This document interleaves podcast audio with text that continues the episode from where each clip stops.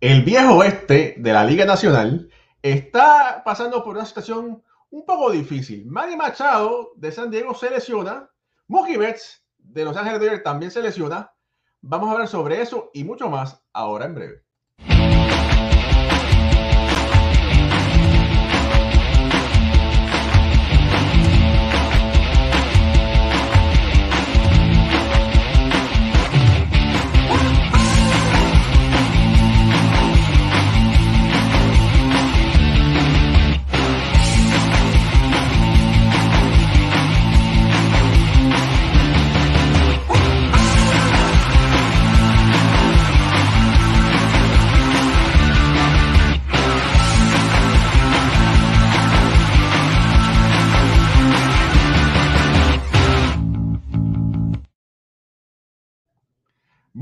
Buenas noches familia del, del béisbol. Bienvenidos a otro programa, programa más de béisbol entre amigos por aquí, por béisbol. Ahora, mi nombre es Raúl Ramos, directamente desde New Jersey, y me acompaña un super elenco de analistas y personalidades del béisbol. Tengo a mi lado a Jorge Colón Delgado, historiador oficial de la Liga de Béisbol Profesional Roberto Clemente, Alfredo Ortiz, subcampeón mundial del béisbol de las pequeñas ligas de Puerto Rico y analista de este programa, Pucho Barrios, exjugador del béisbol AA de Puerto Rico, y Ricardo Guibón, analista, escritor, eh, comentarista de juegos de grandes ligas directamente desde Venezuela. Saludos a todos muchachos. Eh, antes que nada, quiero felicitar a Jorge Colón Delgado, quien tuvo su segundo episodio en Negro Ligas Puerto Rico todos los que están aquí, por favor, vayan a YouTube, busquen Negro Leaguers Puerto Rico, suscríbase al canal de Jorge. Es un proyecto muy bonito, es en inglés, pero la idea es de que el público norteamericano, que es el mayor seguidor de los jugadores de las ligas negras, conozcan la historia de los jugadores de las ligas negras de Puerto Rico o en Puerto Rico, su gran historia y riqueza. Jorge, te felicitamos como siempre. Ahora sí. Eh, el béisbol de, de, las grandes ligas, la división oeste de la Liga Nacional. Muy interesante.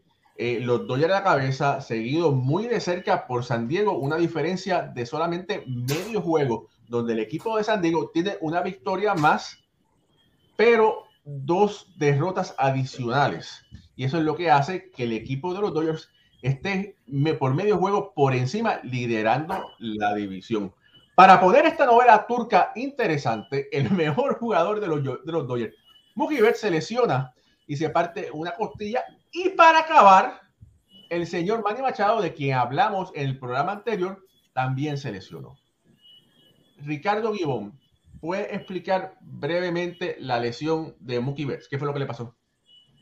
Bueno, la, de Mookie Betts es algo realmente, además, eh, como difícil de explicar o difícil de digerir, porque eh, una fractura de costilla es algo que vemos muy poco en el béisbol y evidentemente para los Dodgers es algo bastante doloroso perder a Mookie Betts porque ya venía estando jugando bastante bien, la, la parte además de, del line-up estaba confeccionada a, a estar con, con este jugador.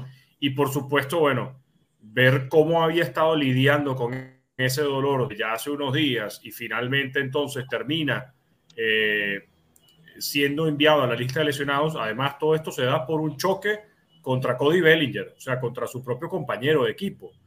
Y vean lo aparatoso que tiene que ser, lo raro que es para que un jugador en estas circunstancias y a este nivel del béisbol choque contra su compañero y más bien termine es con una costilla fracturada.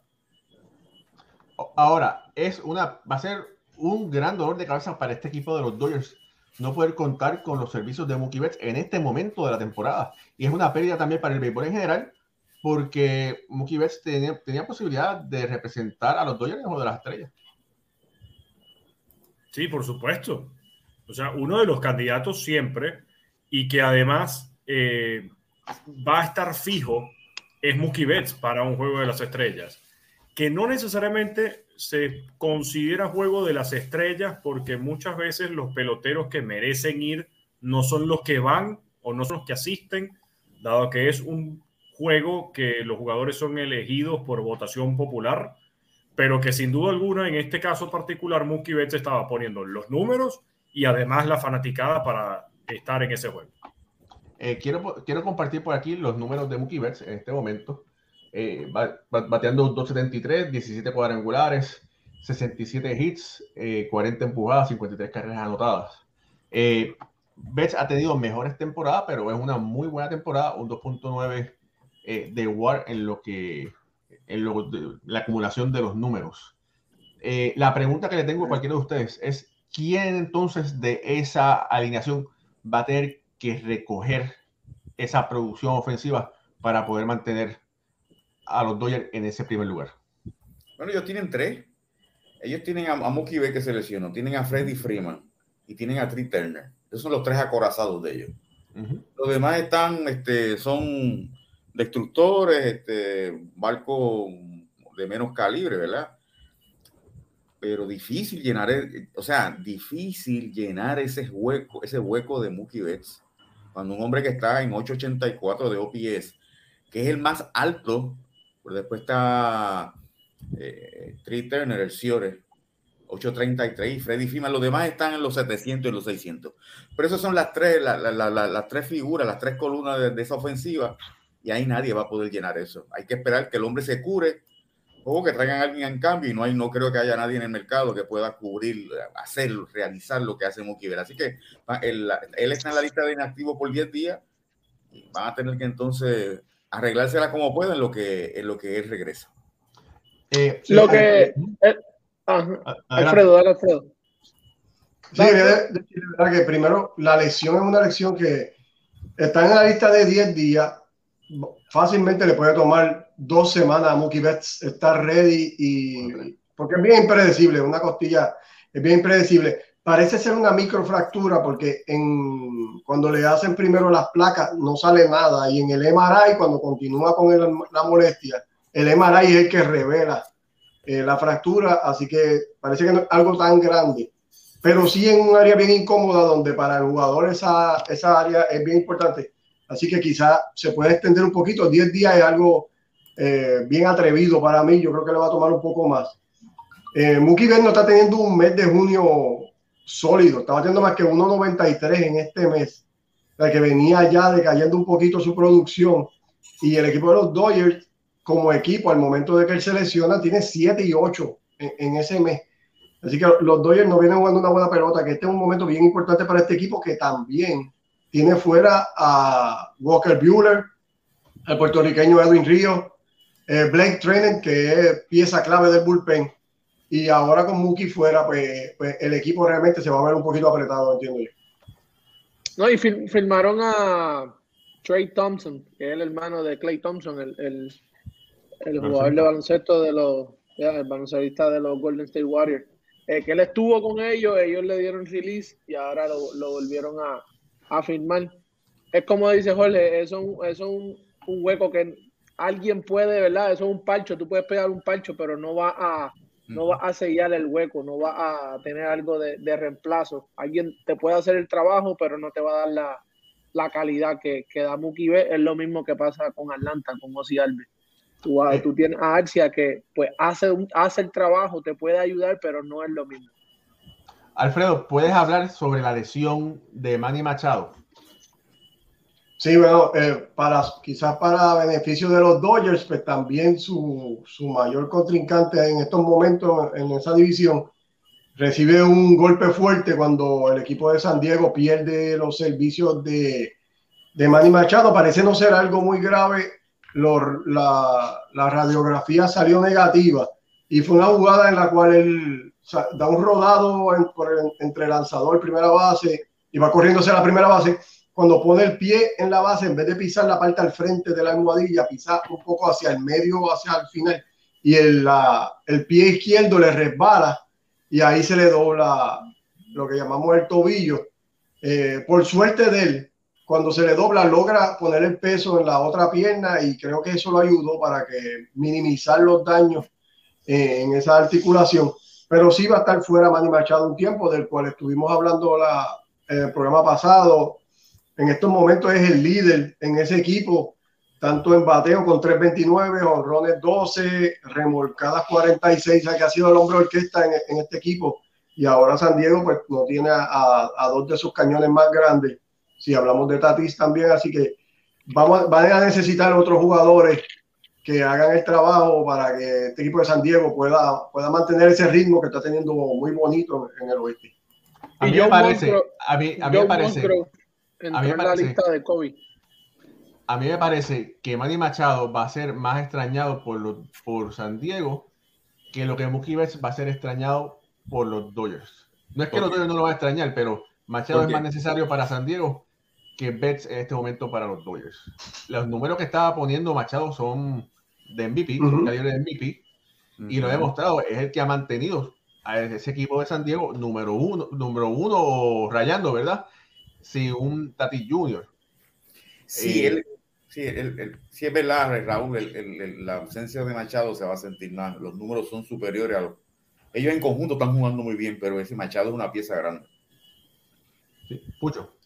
La, el, de, de, acuerdo con lo que tú dices, Raúl, eh, Mookie Betts, la, el año pasado vimos que él tuvo una temporada, ok, no fue una temporada, ¿verdad? Como, como el mes pasado y las temporadas anteriores que ha tenido, vimos lo que, hicieron, vimos lo que ¿verdad? hicieron los Dodgers eh, es un equipo, una escuadra más completa, que depende, de, no es solo él, no se concentra tanto en él como ya vemos que San Diego depende mucho de Machado, el que corre la ofensiva, el que empieza y ¿verdad? inicia todo. So, eh, va, va, va, a estar difícil para pa San Diego.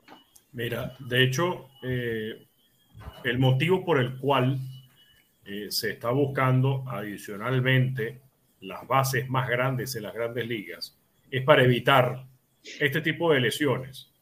No lo digo en el sentido que es la razón principal o que tiene o que pudiera tener un peso importante en el implemento de las bases más grandes, pero evidentemente lo que sucede en la lesión es que Manny Machado, por intentar hacer un brinco más, rap, más, más largo y llegar antes que el disparo a la inicial, se no se equivoca, solo que en lugar de pisar la parte inicial de esa almohadilla, más bien el brinco fue más largo y termina pisando del medio hacia la parte final de la almohadilla y ahí es cuando se resbala con los ganchos y termina doblándose el tobillo.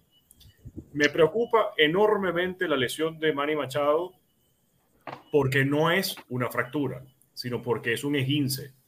Al ser un esguince, y de hecho, no sé si nuestro amigo Iván Rodríguez, nuestro médico, está conectado. Al ser un esguince, es una lesión de tejido blando.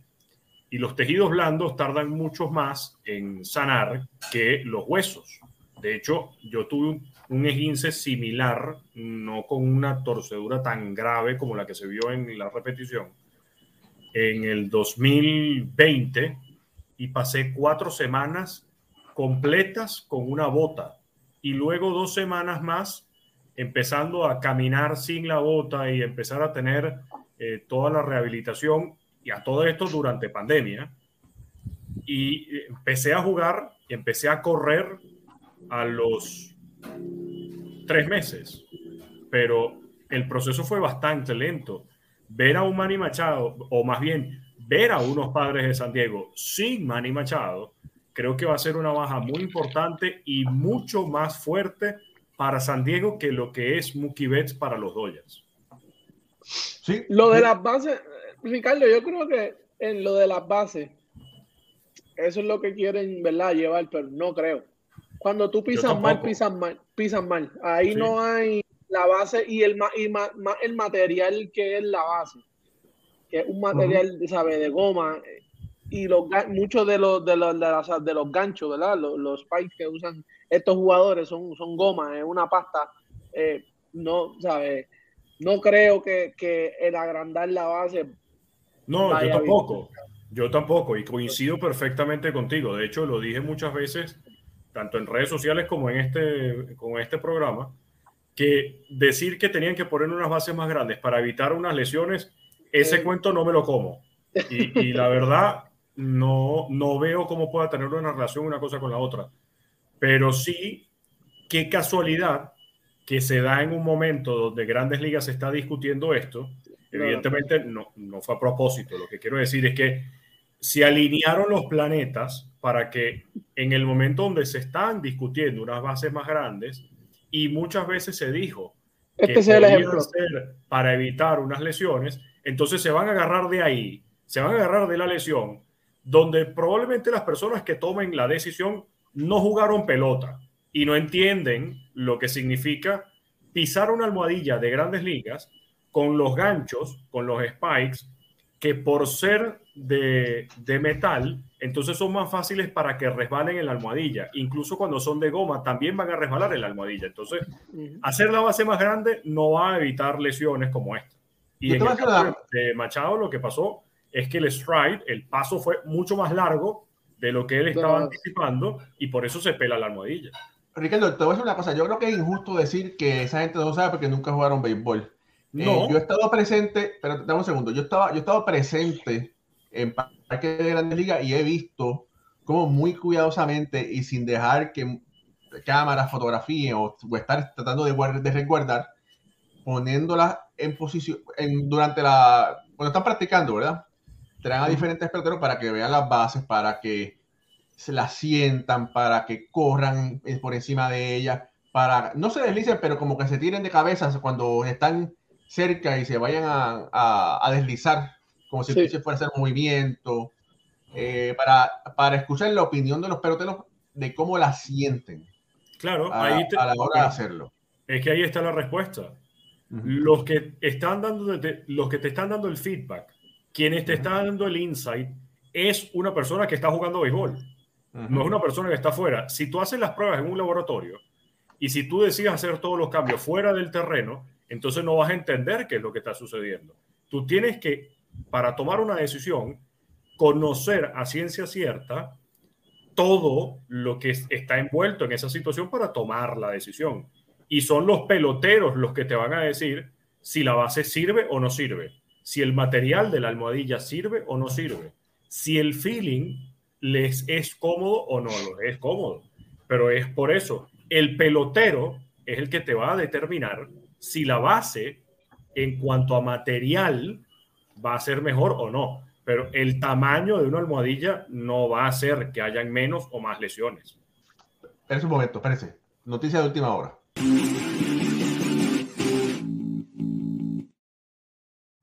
Los Yankees de Nueva York están jugando contra las rayas de Tampa y en este momento, siete entradas completas. Los Yankees están tirando unos hitters.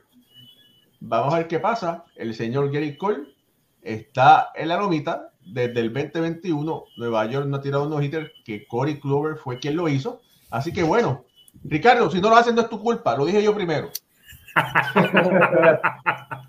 no, y eso, eso, está los feedback, ¿verdad, Ricardo? Eh, dando un punto sobre eso.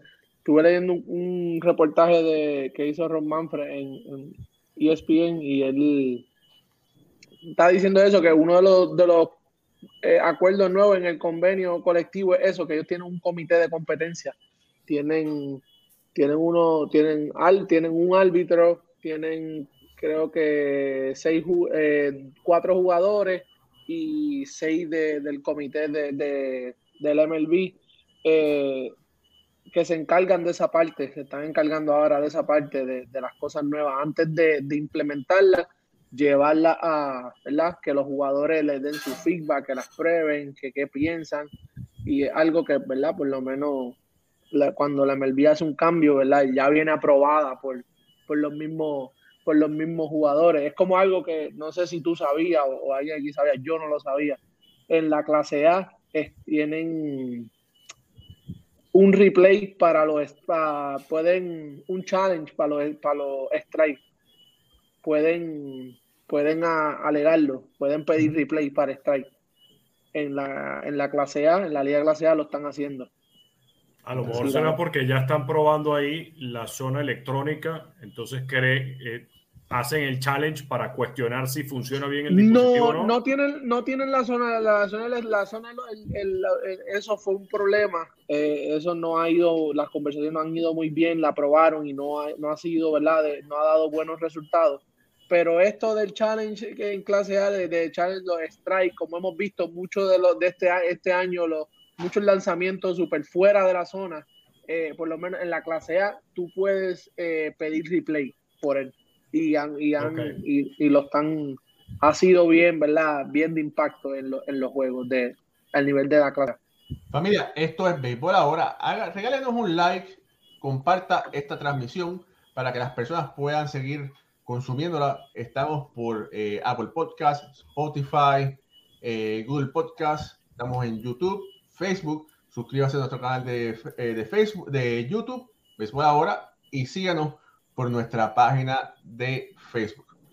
Ahora, ahora sí. hablamos del, del, supuesto, del posible nojite que están tirando los Yankees. cambiando el tema. En, en, días pasados hablamos sobre el señor McTraut, de que estaba teniendo unos días terribles y parece que nos escuchó, hizo los ajustes y de verdad que parece que, que recibió el, polvo mágico ese de, de, Disney, porque lo que está bateando ese hombre en este momento no tiene nombre. Eh, ha hecho, ¿cómo es? Ha tenido, ha podido eh, recobrar lo que se esperaba, todo el mundo esperaba, los números eh, y de verdad que lució extremadamente bien contra el equipo de Seattle. Adelante. Sí, eh, esa fue una serie de cinco partidos contra el equipo de Seattle, donde Mike Trout con cinco cuadrangulares, que fueron dos el jueves, el sábado dio dos en cada uno, hubo un doble juego, dio uno en cada uno, y el domingo eh, conectó su quinto cuadrangular de esa serie.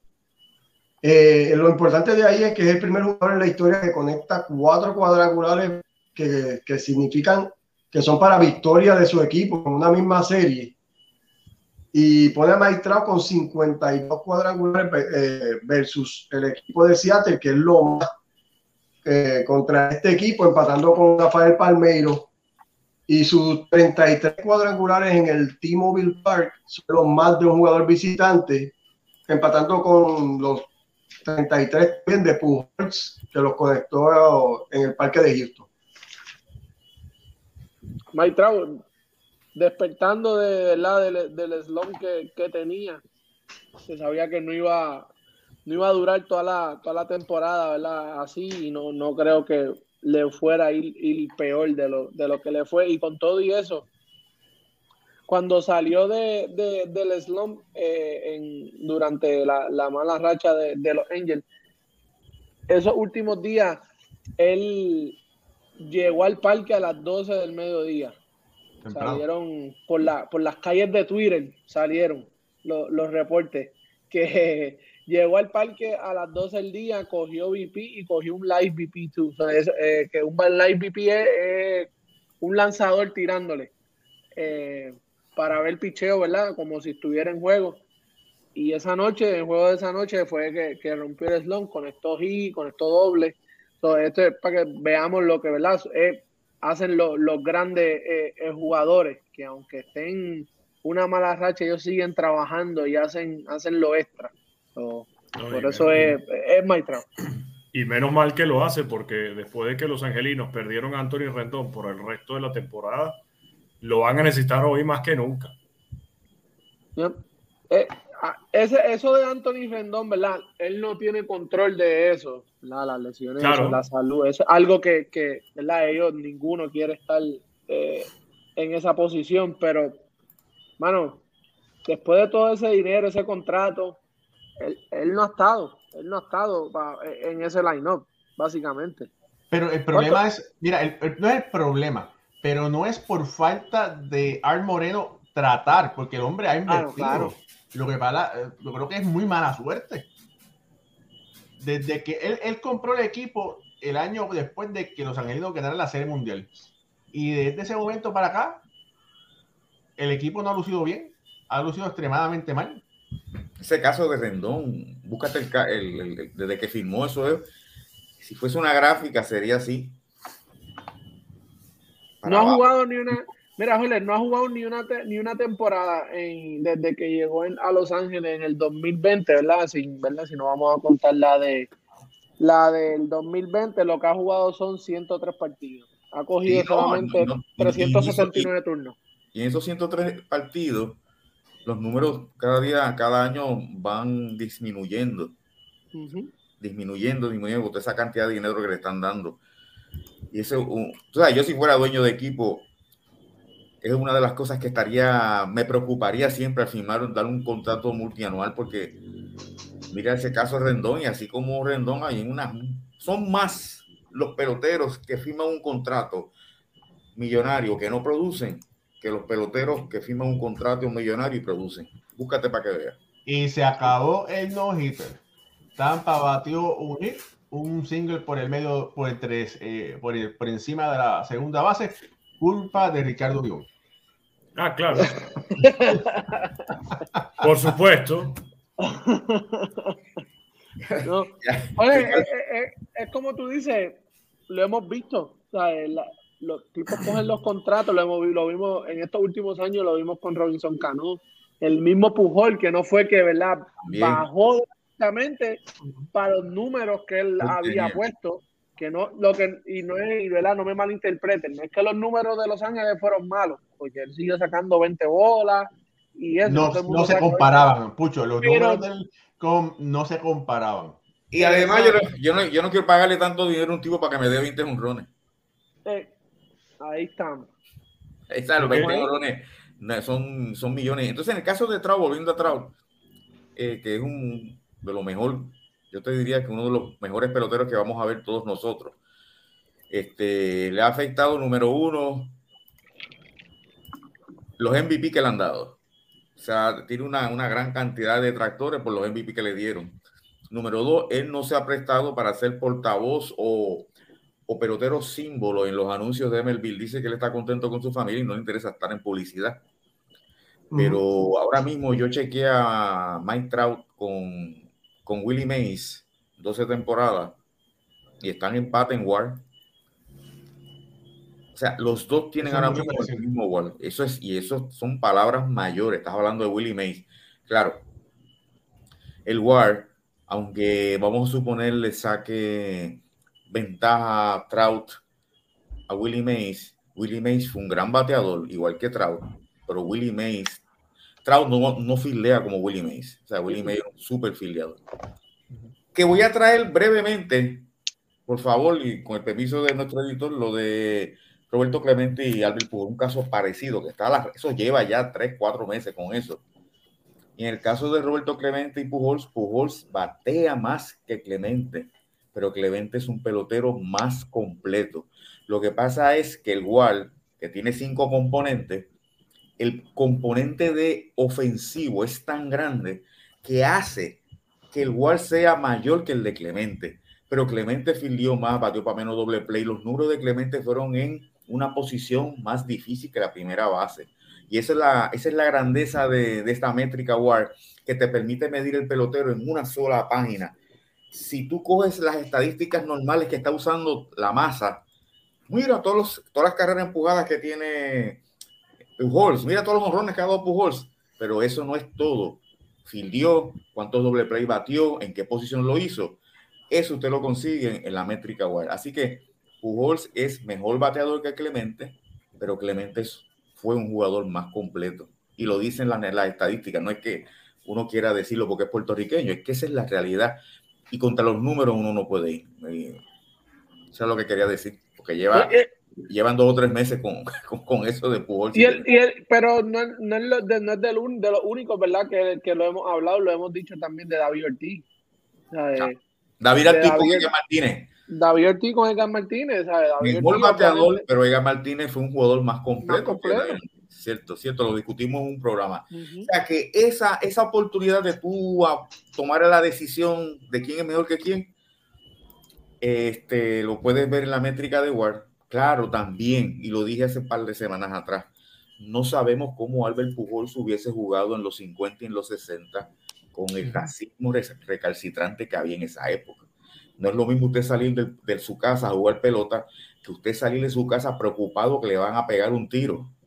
O hay un loco racista blanco que dice, a este tipo yo lo quiero matar. Y eso sucedió en los 50, sucedió en los 60, Entonces, lo que pasó Clemente, lo que pasó Marichal, lo que pasó Miñoso, lo que pasó Robinson, Dobby, todos esos negros, nosotros no sabemos ni nunca sabremos cómo los negros de ahora y los latinos de ahora hubiesen bregado porque son dos épocas distintas y no hay ninguna métrica para medir eso.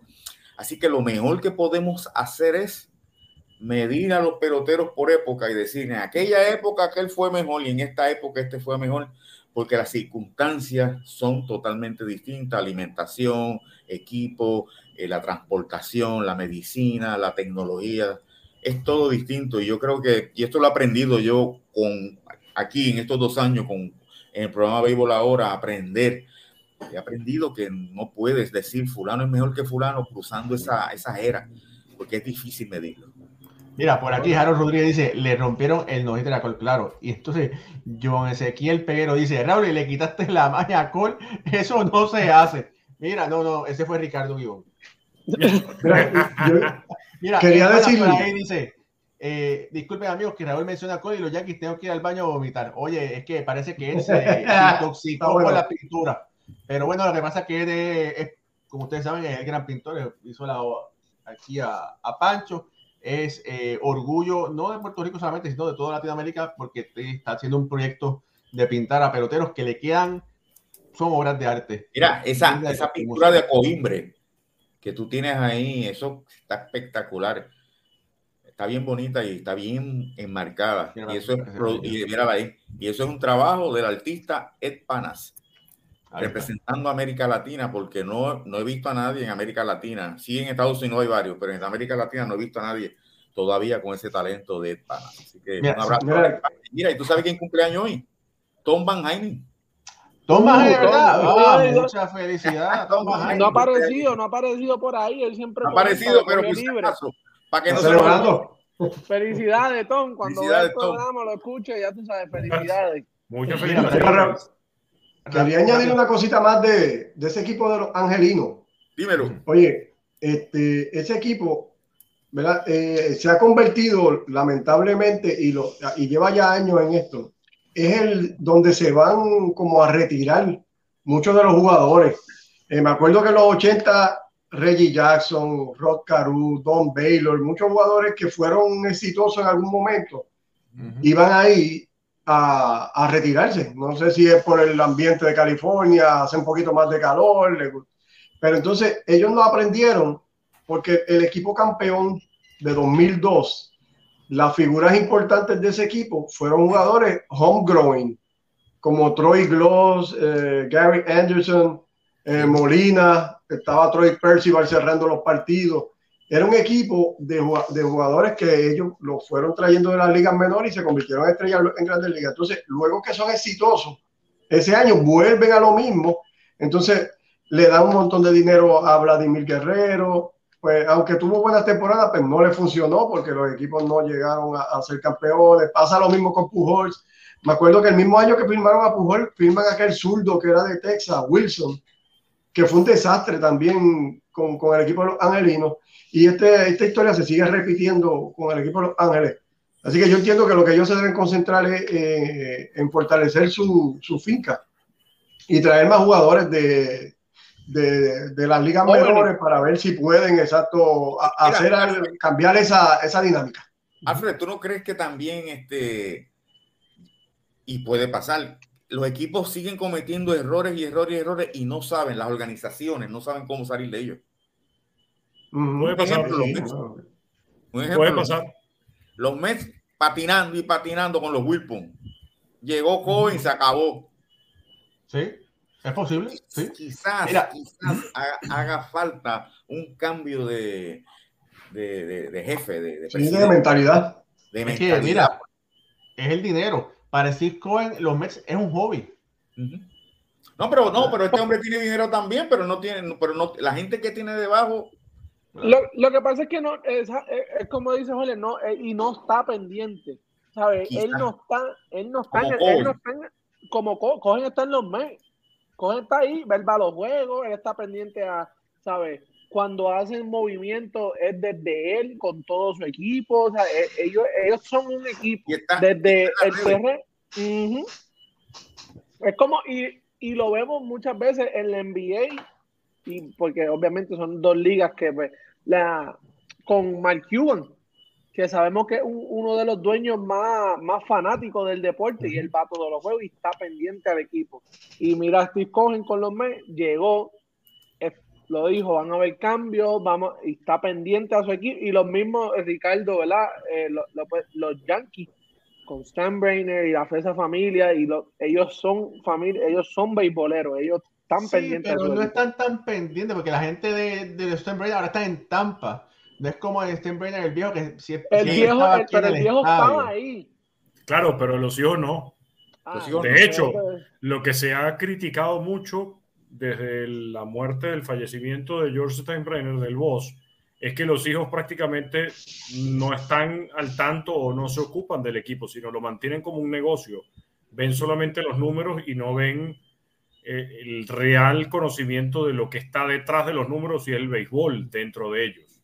Eh, a mí me gustaría saber, y ahorita hablaban, de Trout, hablaban de Pujols, hablaban de contratos grandes. Ricardo, espérate. Eh, Tampa anotó una carrera, el rodado de pitcher a primera, dos por una. Yankees, hay dos outs en la octava entrada. Es decir, que en la octava. Es decir, que entonces la racha de apariciones consecutivas para Clay Holmes termina en 29 y es el máximo líder para un lanzador de los Yankees de Nueva York, superando las 28 apariciones consecutivas que ya tenía Mariano Rivera y las hizo en 1999. Eh, quería preguntarles a propósito por eso, porque se supone, eh, o más bien debería, que cuando un jugador firma un contrato grande, ya entonces toda la presión, todo lo que tengo que hacer para poder garantizar mi futuro, debería quedar atrás. Es decir, el jugador debería producir números con su ofensiva o con su brazo para ser un lanzador de manera más tranquila y no buscando el dinero. Y más bien estamos viendo caso Trout, caso eh, Pujols, caso eh, Fernando Tatís Jr. actualmente, pero es muy joven todavía, que más bien cuando te dan un contrato extremadamente grande, entonces los números en vez de subir bajan. Eso es lo que es raro, no debería pasar. En caso de Trout también. Bueno, no han sido eh, los grandes, o sea, me, refiero, ha sido ese jugador franquicia, pero no ha sido el jugador que sea capaz de llevar a un equipo a un título, creo yo. Eh, bueno, pero es que sabemos que en el béisbol es muy difícil que un solo pelotero lleve un equipo a un, título, tiene que ser un conjunto. Y es que todas las piezas no han, no han encajado. Sí, pero cuando él, él tuvo, él hubo un año que él entró a, era el último año que entraron a playoff, él no, el Maitrao no. Mira cómo está la, el, la negrilla ahí, eso es lo que. Mira cómo está el bowl, las negrillas. ¿verdad? No y, no, y no tan solo eso. Jóvenes. Estamos y el juego se empata, dos a dos. Estamos hablando de un center field. Ese tipo está corriendo para arriba y para abajo. Y mírale el peso, cuánto mide ese hombre y cuánto mide. Él mide eh, 6'2, 235 libras. es un jugador de fútbol jugando para eso. Tú sabes lo que es tú jugar centerfield con ese peso.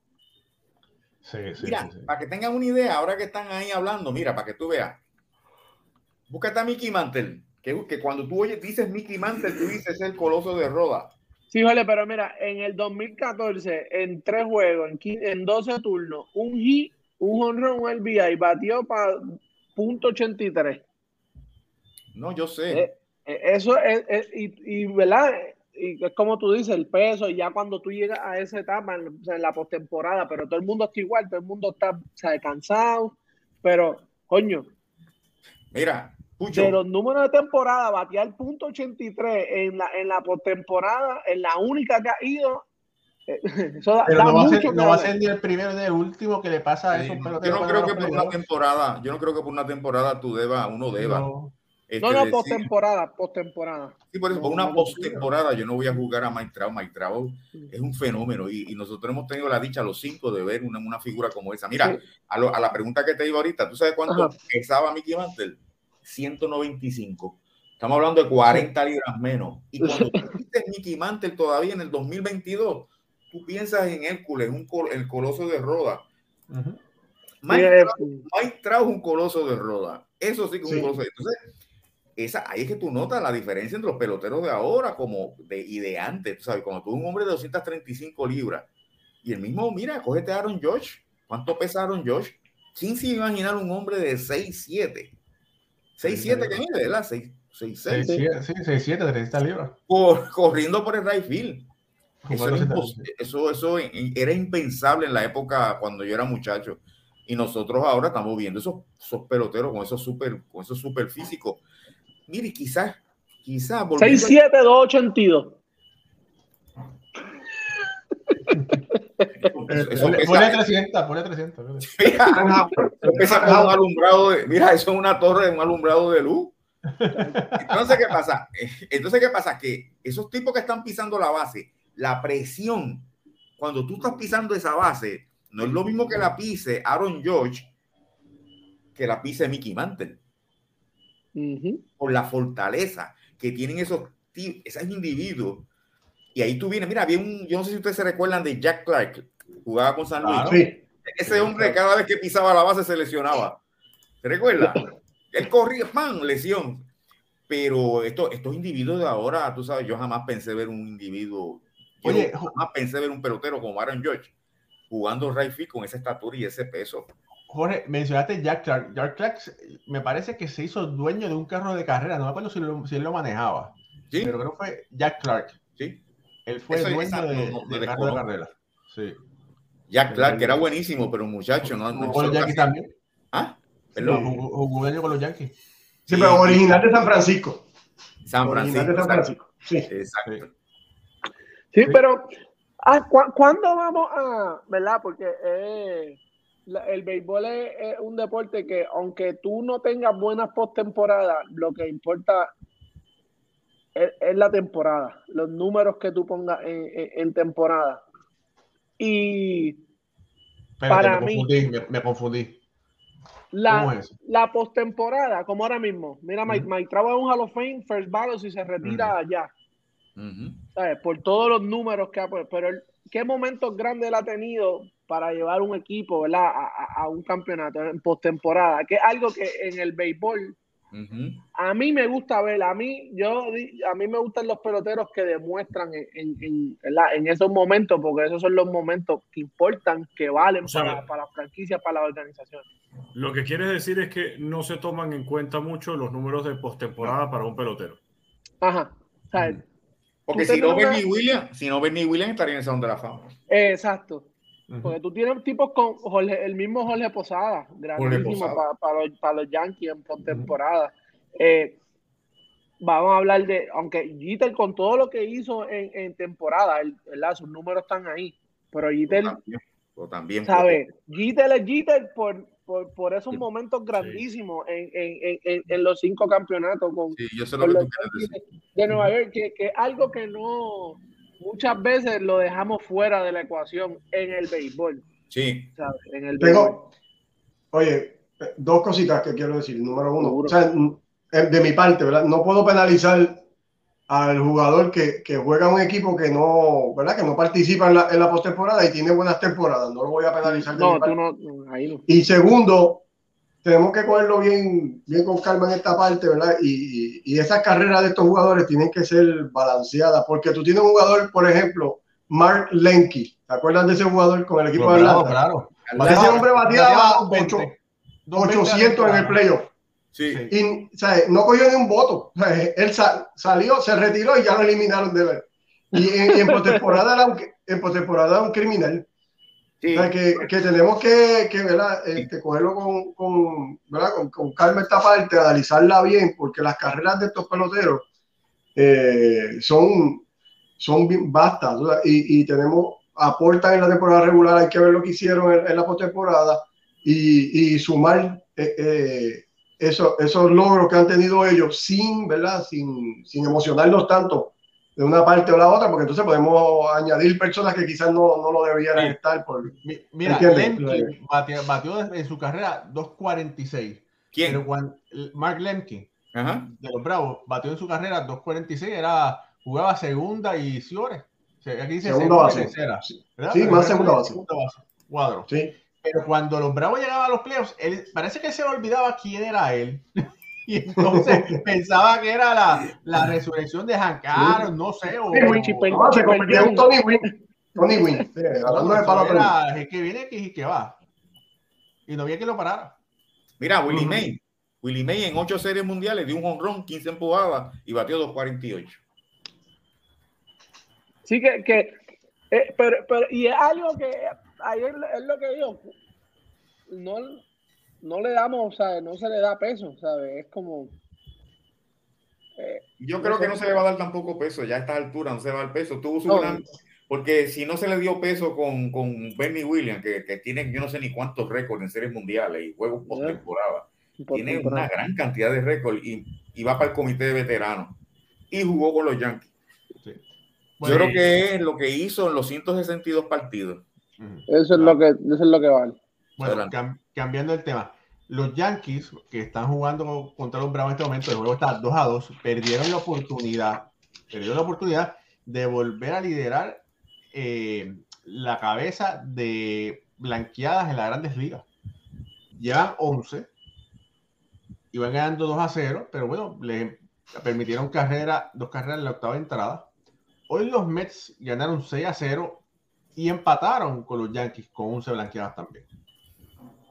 Los dos equipos de Nueva York siguen jugando como los dos mejores de las grandes ligas. Hasta este momento los Yankees tienen 49 y 17 y los Mets tienen 45 y 24.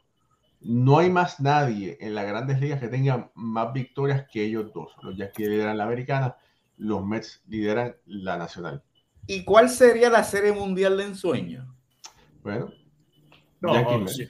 Boston y pero por supuesto. Boston y qué? Boston. Boston, Boston y Pittsburgh. O Cincinnati. Oye, eh, parece, como si, parece como si hubiera ganado en los últimos años y todo está muy cómodo. Está muy cómodo. Eh, mira, Y es más, es más, Pittsburgh tendría que, tendría que luchar porque Arizona está jugando mejor todavía que Pittsburgh. Bueno, yo no voy a decir mi, yo no, yo no voy a decir mi serie mundial de ensueño, se la dije a Raúl hoy porque no quiero. Pero si ah, ya Raúl me gustaría la serie de ensueños para mí, ahora mismo, la del Subway. Mets y Yankee. Estamos todos, Mira, estamos todos alineados. Hay una serie espectacular. Y no soy Yankee y no y Le voy, y le voy a Luis Ojo. Vamos, Luis Ojo. Mira, Waldemar Ramos dice Dodgers y Yankees. Esa también fuese. buena. Pero esa serie de eso de Nueva York, que se quede en Nueva York eh, con un dueño nuevo, joven, a su segundo año, Lindor jugando bien, los Yankees enderezaron la línea central con ese con Josh dando palos todos los días. Ah, eso debe ser una, una serie mundial espectacular. Pero, espérate, Jorge, pero tú lo dices porque es que hace tanto tiempo que no van que te gustaría verlo ya para que, o sea, para que la no, vea una serie mundial. No, no, pero en el 2000. No, no, Alfred, yo dije que yo no soy Yankee ni Mets. No, no, pero molestando a Ricardo. Tú sabes que. Ah. No, de que hace tanto tiempo que no ve una que para que vea algo. Estoy viendo desde el punto de vista histórico. No, y por otro lado, sería un llamado de atención a los otros dueños de los equipos, porque Steve Cohen compró la organización de los Mets hace un par de años y estaría llevando a los Mets a una nueva serie mundial desde el año 2000. Y por otro lado, también vemos que en días recientes, creo que fue a mediados de la semana pasada o a principios de la semana pasada, Steve Cohen se reunió con uno de los con el gobernador del estado y con uno de los senadores o con alguien también de un ente gubernamental para mejorar las instalaciones y para mejorar las condiciones de ligas menores. Esto no es algo que se vea de parte de un dueño de un equipo de grandes ligas.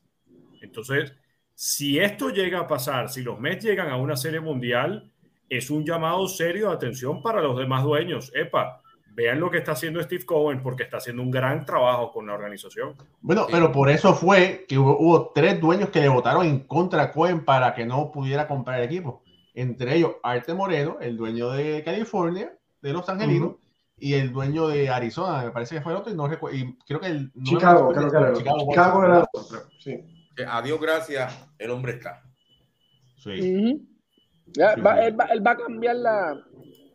Si llegan a la, a la Serie Mundial, él, él, es como, como dicen por ahí, la, él, él es la presión. Él está, ¿sabe? Él, le tiene el guante en la cara a todos los dueños. ¿sabe? Y cuando despierte, cuando Manfred vea de verdad lo que tiene por dueño con los Meva, ahí es que va a empezar a los demás. ¿Y tú por qué? ¿Y tú? ¿Y tú? Y no hace nada, Manfred no va a hacer nada. No, no Manfred no va a hacer nada. Sí, más bien, ¿no te parece raro que justo cuando empezó el, iba a empezar el cierre patronal, entonces Texas decidió soltar 583 millones de dólares para firmar a tres peloteros? Yo le tengo como que mucha esperanza a Manfred, ¿verdad? No, chico. No, chico, mira, perro con buenas intenciones no cría, no, no cría cachorro, ¿viste? Lo, lo, interesante aquí sería ver qué va a pasar cuando se acerque la, el momento de los cambios, para ver cuál de los dos equipos eh, se, se, convierte más agresivo, porque tú tienes un equipo de los Yankees que básicamente no tiene ninguna debilidad en estos momentos, están liderando las ligas en todos los renglones. Entonces tú cuando tú ves algo así, prefieres no tocar a veces el equipo, ¿verdad? Lo que está bien no se da, no se toca para no dañarlo. Bueno, sin embargo, yo entiendo que Cohen, aunque los metan jugando muy bien, y está, yo sí pienso que Cohen va a hacer varios, movimientos para fortalecer un poco más el equipo y, y será más activo en, este, en el deadline de los cambios. Mira, los, los, Mets necesitan, los Mets necesitan para mejorar, necesitan un mejor receptor en este momento. Y, y picheo. Sí, pero bueno, pero las cosas que necesitan para mejorar, ¿verdad? Necesitan un receptor, eh, necesitan por lo menos un lanzador relevista. Esperemos que si Mark Scherzer y Jacob DeGrom vienen como todos esperan que, que, regresen, eh, no van a estar mucha más ayuda. Pero, oye, otra cosa que los Mets necesitan es otro utility para estar en el banco. Eh, eso es lo que yo cuento que le falta un poco otro utility como Jonathan Villar, que está jugando este año con los Cubs, un jugador así que pueda jugar. ¿Perdón? Que regresaría en tal caso. Que regresaría, ¿verdad? Pero me le hace falta un jugador así, tipo Jonathan Villar, tipo Luis Ojo, que puede jugar en diferentes posiciones. Sí, tiene a Luis Guillorme, eh, que, que, es muy bueno, ha lucido muy bien, pero los equipos campeones tienen mucha profundidad y eso es algo que los Mets este año no tienen. Yo me inclinaría en tu comentario, Raúl, más por picheo el bullpen. Y cuidado, Baltimore puede ser una de esas piezas uno de esos equipos para cederle peloteros a, los Mets. Porque por más que los Mets son el mejor equipo en estos momentos en cuanto a promedio colectivo en todas las grandes ligas, cuando nos vemos a la efectividad de sus lanzadores, son el décimo. Y más bien ahí de hecho, es, divertido ver cómo los Yankees y los Mets están al contrario. Los Mets son el equipo que mejor batea en el béisbol, los Yankees son el equipo que mejor picheo tiene en todo el béisbol. Y cuando nos vamos al bateo, los Yankees están en el décimo puesto de todo el béisbol en cuanto a bateo colectivo y los Mets están en el décimo puesto de la efectividad para todo el béisbol. Creo que los Mets pudieran estar buscando un lanzador antes que un receptor y no sé si los Yankees eh, van a hacer movimientos en el, periodo de cambios. Mucho se habla y que han habido algunas conversaciones introductorias con Andrew Benintendi y esto lo, pudimos ver en el, en el podcast de, Octavio y Alfredo, pero ¿qué tanto de verdad puedas necesitar tú como los Yankees cuando ya prácticamente todos tus jugadores te están rindiendo al máximo. Es más, se quejaban de Aaron Hicks y resulta que los últimos cinco juegos, incluido el de esta noche, ya promedia por encima de los 300 puntos. O sea, todos están haciendo algo. No sé si los Yankees eh, vayan al, al mercado de cambios.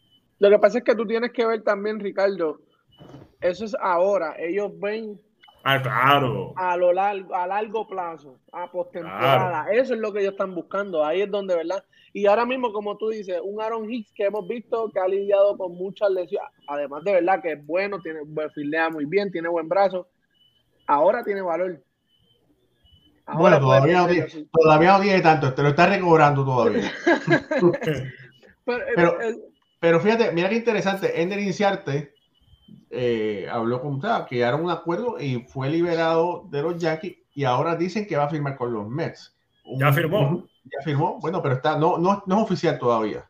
Ya firmó hoy. lo, publicó, lo, publicó, Andy Martino, firmó contrato de ligas menores sí, y pero va a ganar un millón cien mil dólares si llega a grandes ligas. Sí, pero, pero no está oficializado, fue lo último que yo escuché, no sé. Pero, pero eh, parece que él entiende que puede llegar a la Grande Liga con los Mets y no con los Yankees, ¿verdad? Porque estaba, estaba en triple A, ¿sabes? Básicamente lo mismo. Y otra cosa, mira, Owens, que, jugaba, que era utility para Baltimore, los Yankees lo contrataron y lo enviaron a triple A. O sea que los Yankees se están preparando para eh, cualquier eventualidad que puedan tener, tener las piezas eh, para llenar un, hueco. Así que estos equipos... A lo mejor terminan buscando a Wilson Contreras, finalmente y de una vez lo negocian para que se quede con ellos y entonces al terminar la temporada eh, sería el despido de, de, Treviño o de Higashioka. Sí. Oye, y, ojo, para los, para los Mets, Scherzer puede, puede llegar en, la, los próximos 10 días a Queens. Va a ser una, una apertura, creo que es el béisbol AA. Sí. Y, después de, y después de eso vamos a ver qué va a pasar. Así que el domingo. Y, y, con eso, eso es un refuerzo del que hará que los, que los, que los están contando en este momento. Es como si fuera un jugador en cambio. Así que vamos a ver. Sí. Los eh, también. Eh, familia, ha sido otro gran programa. Eh, de verdad que gracias por, por, estar con nosotros. Dele like a esta transmisión, regálenos un like. Por cada like que usted nos regala, eso nos ayuda a que podamos seguir combatiendo el logaritmo de YouTube y de Facebook denle share, póngalo en su página. Si usted lo puede poner en los grupos de béisbol favoritos, también eso nos ayuda mucho. Así que por favor, les pedimos que nos ayude eh, compartiendo y dándole like a esta transmisión. Y si de paso usted le quiere hablar sobre nuestro programa a sus amistades beisboleras, hágalo para que ellos también puedan conocer. Jorge. Otro gran programa de parte de Alfred Ortiz, Ricardo Guibón, Pucho Barrio y nuestro editor Raúl Ramos. Gracias por estar con nosotros.